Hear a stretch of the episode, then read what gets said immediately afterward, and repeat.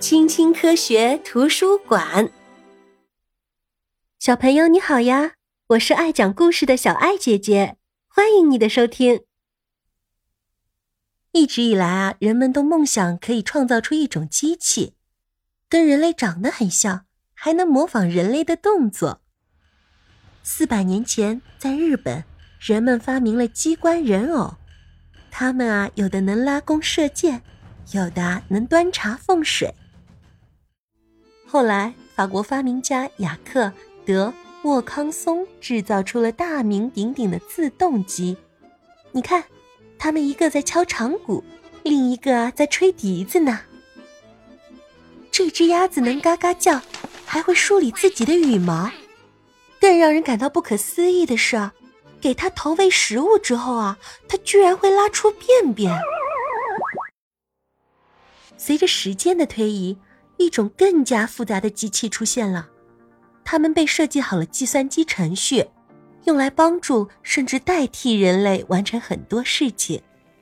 看，在工厂里，这些刚刚喷在汽车上的油漆对工人的健康啊是非常有害的，但是对于这些大型机械手臂来说，完全不是问题。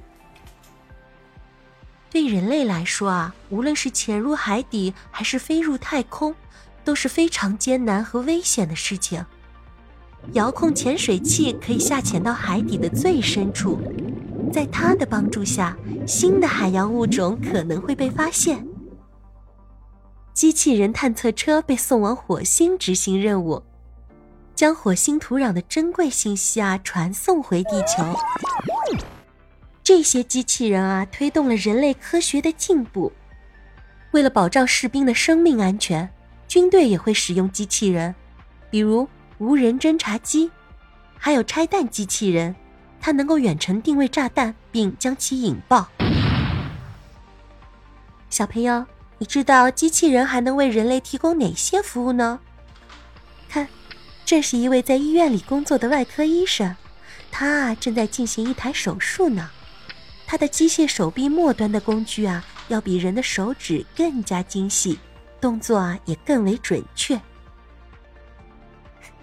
这边还有一位带滚轮的小护士，一旦设置好程序，他啊就能为住院的病人们递药或者送饭啦。世界各地的科学家们都在实验室里进行着机器人的研究与开发。瞧，他们正在测试一台消防机器人呢。呀，方向有点偏离，还要继续调试哦。科学家们一直在努力改进机器人的性能。每年啊，他们都会参加很多的大型竞赛，谁的进步更大呢？比一比就知道啦。机器人世界杯，Robo Cup） 开始了。参赛的两支队伍都是纳沃人形机器人，他们的目标是在二零五零年前战胜人类中最厉害的足球运动员。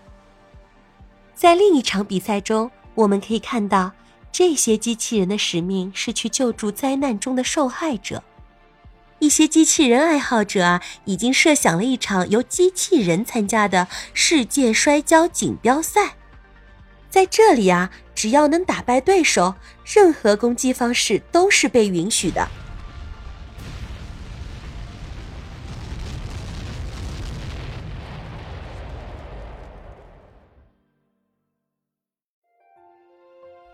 小朋友，当你的爷爷奶奶还是小孩子的时候啊，他们就认为在未来的某一天，机器人将无所不能。你看，这就是当时的人们对今天的想象。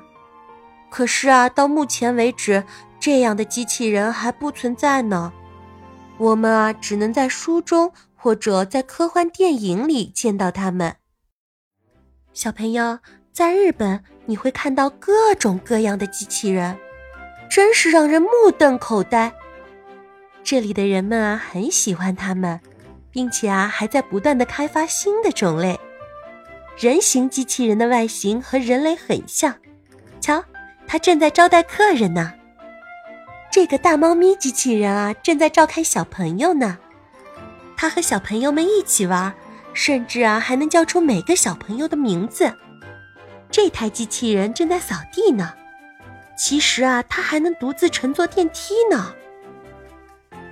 小朋友，哪一款机器人是你的最爱呢？智能玩具啊，已经会做很多事情了，走路、跳舞、说一些简单的话，有些甚至还会发脾气呢。就算我们知道它们只是机器，但是啊，我们依然会喜欢这些小家伙的。小朋友，你最喜欢哪一种机器人呢？欢迎你在评论区告诉小爱姐姐哦。如果你喜欢这个故事的话，欢迎你点赞、订阅、关注小爱姐姐哦。我们下次见，拜拜。